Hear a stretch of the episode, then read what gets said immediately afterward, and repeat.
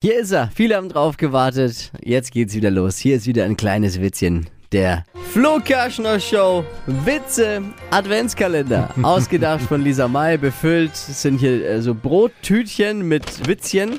Mit so einer Papyrusrolle, wie wir es hochtraben nennen. Und darauf ist handgeschrieben ein Witzchen. Ich So. glaube, ich verlasse das Studio, bevor du ihn vorliest. Ah, der ist wirklich schlecht. Ah, jetzt musst du jetzt da auch noch meinen Sohn mit reinziehen. Na gut. Alle Kinder stehen vor dem Baum, außer Finn, der hängt drin.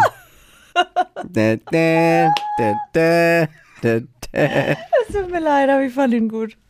Es sinkt für sie das Niveau. Wie nennt man diese Witze? Die Alle Kinderwitze. Alle Kinder- alle Witze. Kinderwitze. Ja, was meinst du, was da äh, so gewisse andere Namen alles Mhm. abkriegen? Naja, klar.